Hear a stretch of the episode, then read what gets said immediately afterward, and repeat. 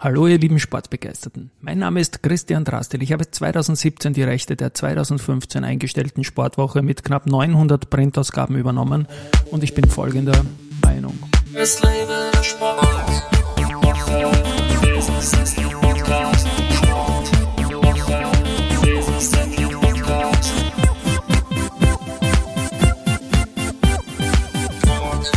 Ja, herzlich willkommen wieder zum Sportwoche Business Athlete Podcast.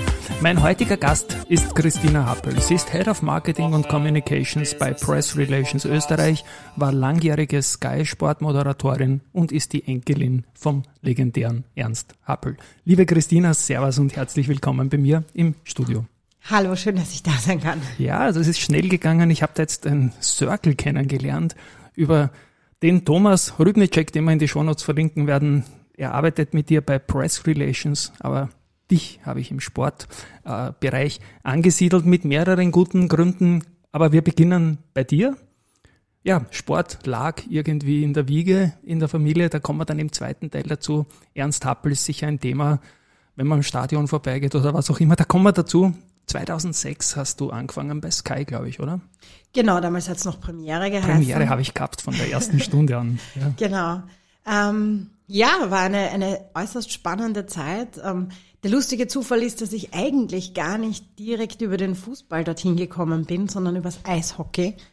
Ähm, ich habe den damaligen Sportchef in der Eishalle kennengelernt und ähm, habe mein Eishockeywissen eher preisgegeben. Aber natürlich war mein Fußballwissen und meine Kontakte im Fußball dann auch noch dienlich ja, klar. für den ich habe jetzt gerade ein Déjà-vu, entschuldigen, das haben wir nicht vorbe. Konstanze Weiß war ähnlich. Jetzt die Anchorwoman ist, die ist, kommt auch vom Eishockey. Genau, die war zuerst bei Servus bei Eishockey. Genau, bei Servus genau. war die, genau, ja. Fußball, was waren damals in dieser frühen Phase von Premiere die, die Sendungen? Ich kann mich gar nicht mehr so erinnern. Ich weiß nur, dass ich es gehabt habe und geschaut habe, aber wie es geheißen haben oder was hast du da gemacht genau? Ich habe äh, diverseste Dinge gemacht. Ich war Redakteurin, ich habe sehr viel Beitragsgestaltung gemacht. Das heißt, ich bin zu den Vereinen gefahren, habe Interviews gemacht, habe dann Vorberichtgeschichten gemacht. Äh, ich habe Field Reporter hat das bei uns geheißen. Genau. Ähm, ich habe quasi live, immer noch, oder, oder heißt immer noch, ja. ja. ja. Ich habe äh, Live-Interviews gemacht vor und nach den Spielen mit den Spielern. Also über, über glaube ich, rund acht Jahre verschiedenste Dinge. Ja. Und als Field Reporter hört man da irgendwas oder ist dann außer laut nur laut? Im Stadion. Im Stadion, ja.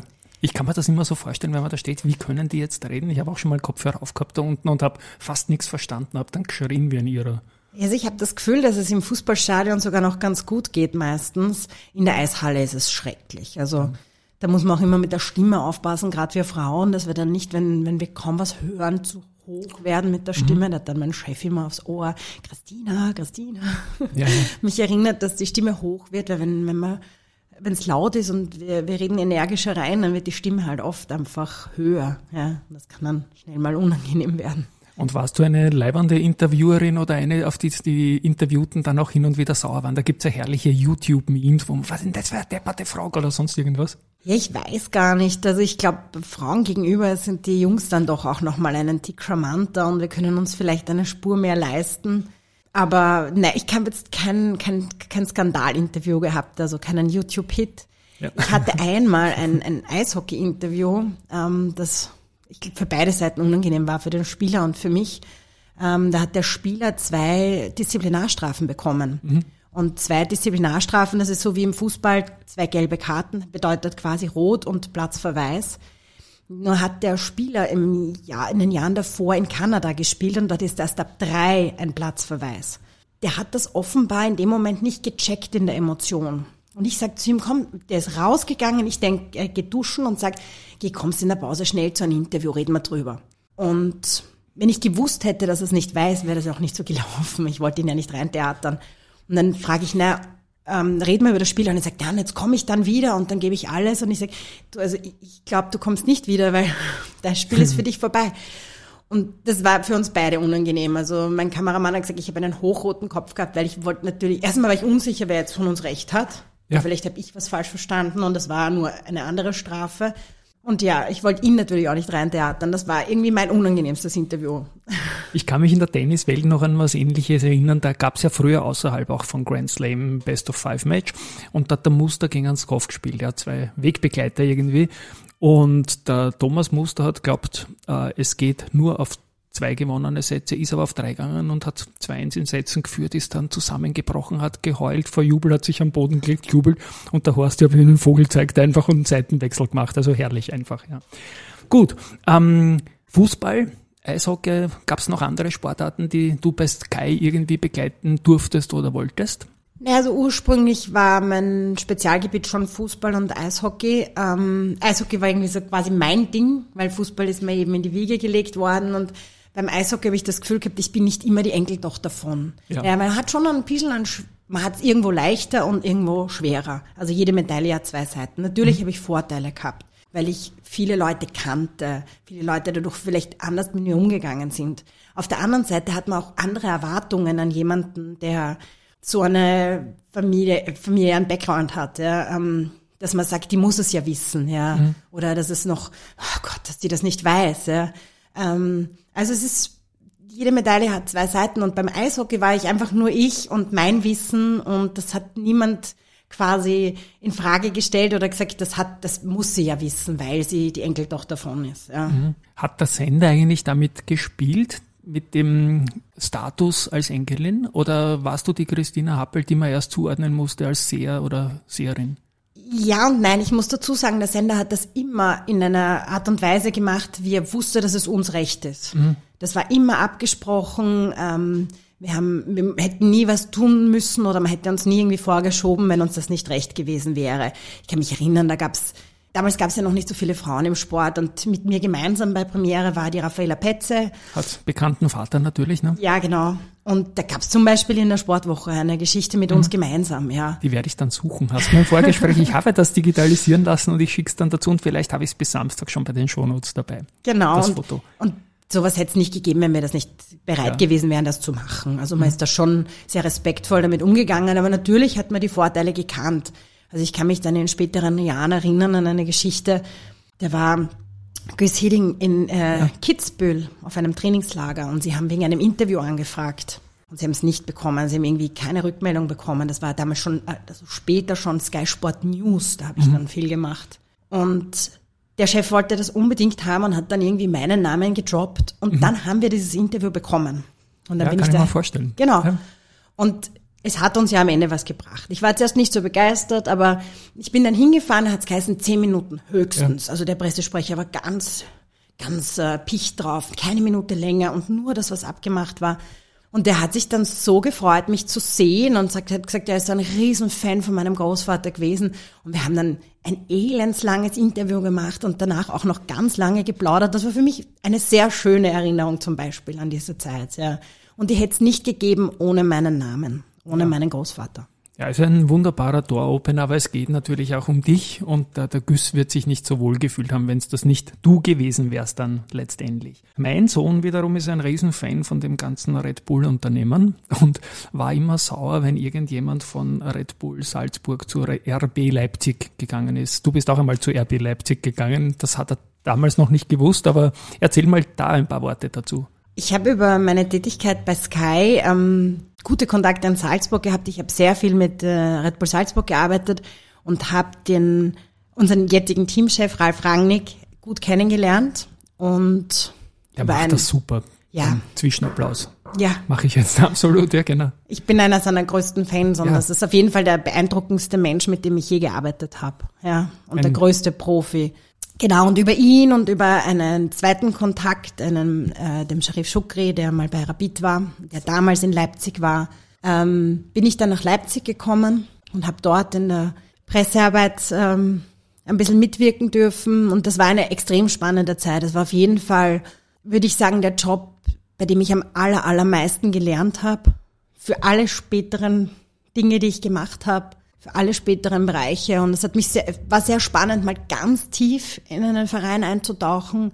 Es war damals der am meisten kritisierte Verein in Europa. Also es war auch durchaus Krisenarbeit, die wir da ja, gemacht ja, in haben. In deutschen Podcasts hört man das heute noch, dass es nicht allen recht ist, ja? Ja, ja, und es war schon herausfordernd, aber es war so unheimlich viel zu lernen und mit Ralf Rangnick zu arbeiten war eine einzigartige Erfahrung und ich finde es total super, dass er jetzt unser Teamchef ist und ähm, er hat ja schon bewiesen, ja, wir sind genau. qualifiziert und ähm, ich glaube, er kann es wirklich weit bringen mit dem Team. Ja, also es ist eine, endlich wieder mal eine Freude zuzuschauen, auch wenn man ihn anschaut. Ja, das ist Energieübertragung pur und so, so gehört es sich auch. Ich bleibe jetzt noch bei dir und habe so ein paar selbstständige Dinge, die ich gefunden habe und ich sehr spannend finde. Zum Beispiel Generation Elegant. Jetzt erklär mal. ähm, das ist dann jetzt die, die unter Anführungszeichen private Business-Schiene. Ähm, ja. Mein Lebensgefährte und ich haben das aufgebaut. Also er führt die Firma. Es ist ein Anzugverleih. Ähm, wir sind da jetzt, ähm, glaube ich, sehr im Zeitgeist. Ähm, vor allem Corona hat das Ganze nochmal sehr stark angetrieben. Es ist ein Anzugverleih. Ähm, wir haben ursprünglich begonnen mit, mit Ballmode, das heißt mit Fracks und Smokings. Mittlerweile vermieten wir auch normale Anzüge, Hochzeitsanzüge, diverseste Dinge, ähm, sogar Lederhosen für Männer, also nur für Männer. Lederhosen. Genau. So klassische Lederhosen oder Lederhosen für ein Nena-Konzert?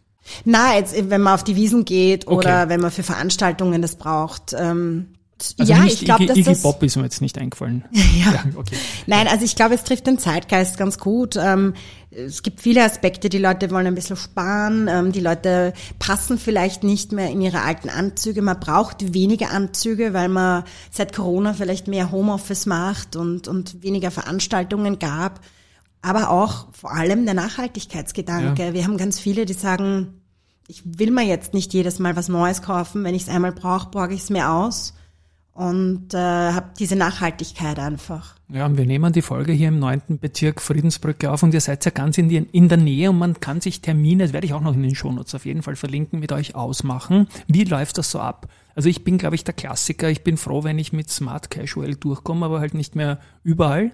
Und es geht also mehr als Frack und Smoking, sondern auch der ganz normale Anzug, wo ich was gleich schauen kann, oder? Genau, oder, oder hübsche Anzüge oder Hochzeitsanzüge. Wir haben ganz viele Brautväter zum Beispiel, die sich für Hochzeiten dann nur einen Väter, genau. besonderen Anzug holen.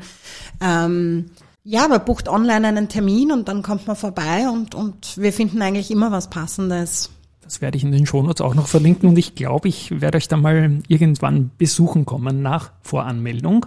Und wie gesagt, mehr dazu dann in den Shownotes.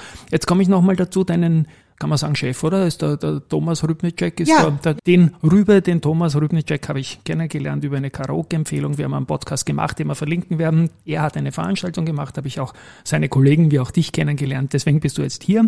Ähm, Press Relations Österreich. Ganz wenige Worte im Sport-Podcast zum Unternehmen und was du dort machst. Ja, das war dann nach über zehn Jahren Sport, ähm, bin ich aus Leipzig zurückgekommen und habe für mich entschieden, dass ich den Sportbereich verlassen möchte. Einfach auch aus persönlichen Gründen, immer am Wochenende, am Abend arbeiten. Das es war viel an. spontan und es hat sich einfach nach einiger Zeit angehängt und ich habe gesagt, ich bin jetzt dann eher in Richtung Familie und runterkommen und suche mal einen seriösen Job.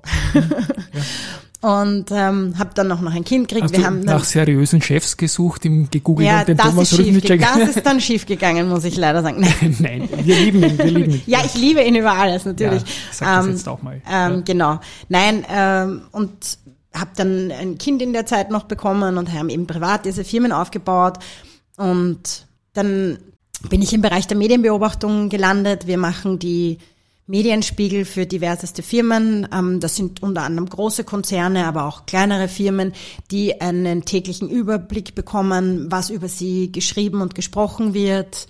Das hat sich natürlich in den letzten Jahren stark verändert durch viel Online und Social Media. Das kann man auch, können auch kleinere Firmen fast nicht mehr alleine überblicken.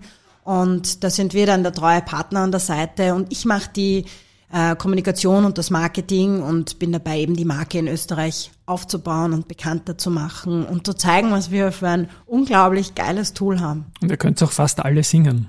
Das ist mir auch aufgefallen. Das ist, und du hast ja auch eine sehr starke Nummer. Ich habe aber im Vorgespräch versprochen, dich nicht jetzt hier live on Podcast Tape dazu. Aber ich bin gespannt, was von dem Podcast dann in deine Arbeit zurückstrahlt über Pressearbeit, wiederum für Press Relations oder Sky oder was auch immer, die werden ja dann auch sichtbar für dich, oder? Auch die Podcasts schon, oder?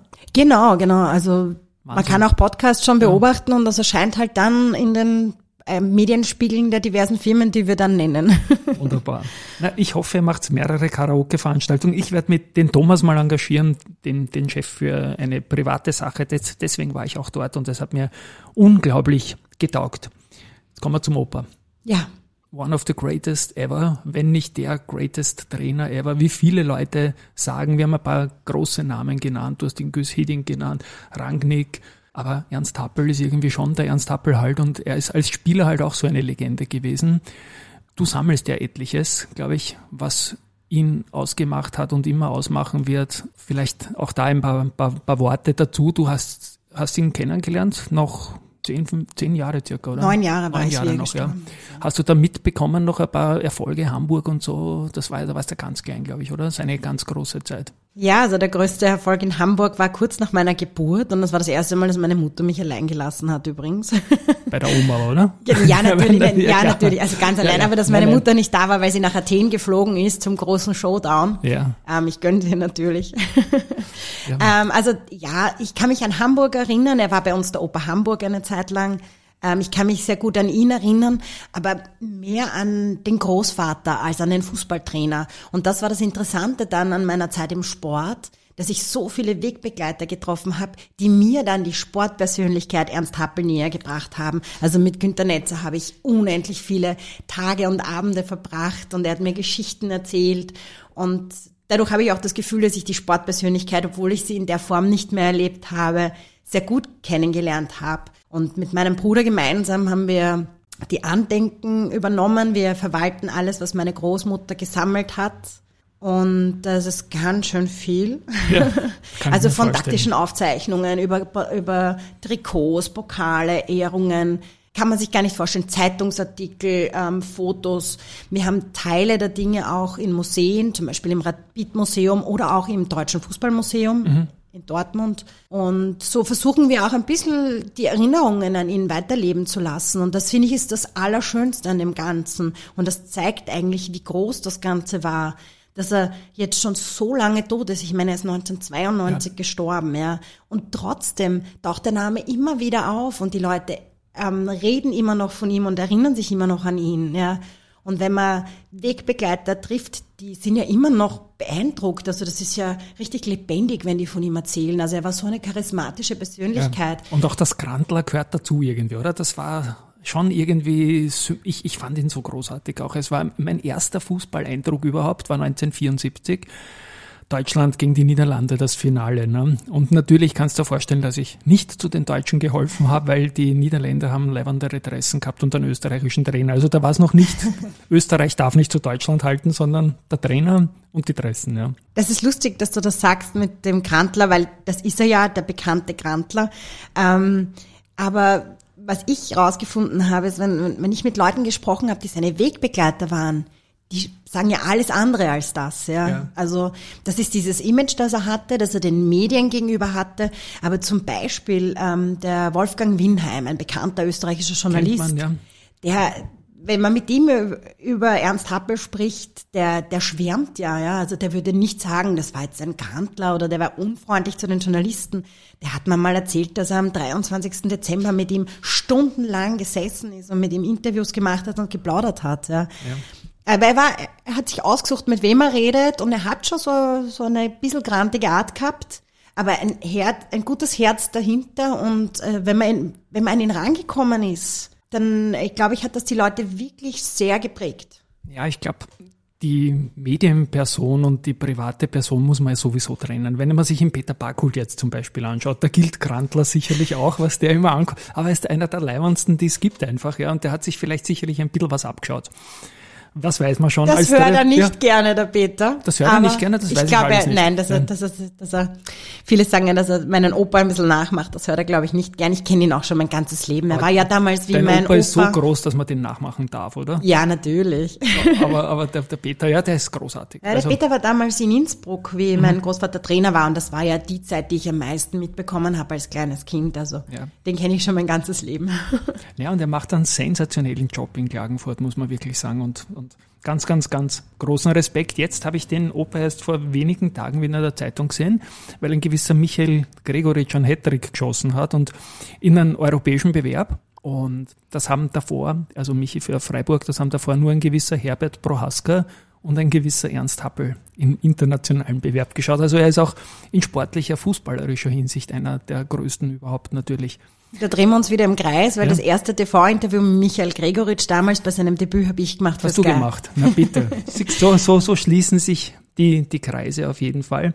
Ähm, die Sammlung wird auch noch um ein Stück größer, weil mein Kollege in der Firma, der Josef Gladek, hat die Webpage für einen Andreas Bittes nicht den Fotografen gemacht und der hat geniale Bilder von deinem Opa auch gemacht und die haben wir die wollte ich dann wiederum unbedingt auf eines der, glaube ich, 15 Sportwoche-Cover, die ich als Fanboy vintage-mäßig, ohne jetzt eine echte Ausgabe zu machen, auf die Rückseite von meinem Börse Social Magazine gedruckt habe und die gebe ich da gerne mit. Also ich bin ganz begeistert irgendwie von dieser Ausdrucksstärke, die er rübergebracht hat, egal als Foto, physisch oder auch am Platz, aktiv wie passiv. Na gut, dann in meiner Abschlussfrage mache ich nochmal den Bogen ein paar Minuten zurück im Gespräch zum aktuellen Fußball hin. Du hast den Ralf Rangnick erwähnt. Wir beide sind Fans von ihm. Ähm, die Auslosung kennen wir jetzt, die wir für die Europameisterschaft in Deutschland haben.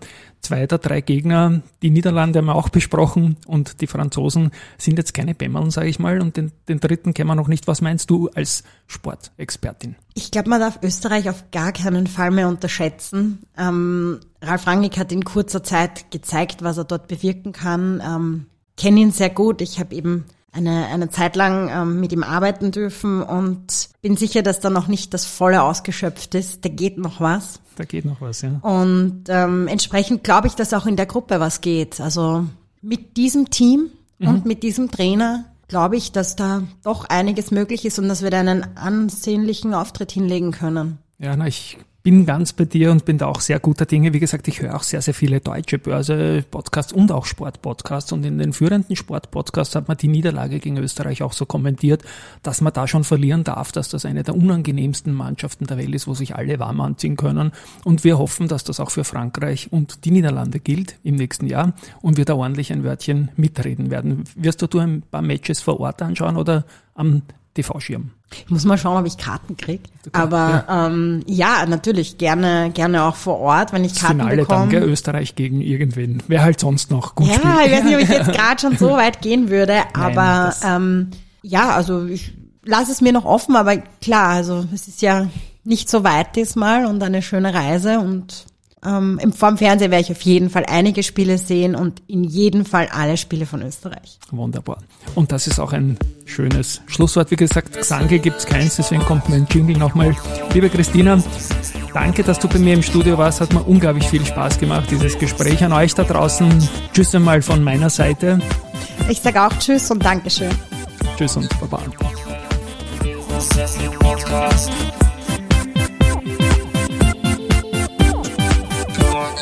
Woche, dieser Senslich Podcast.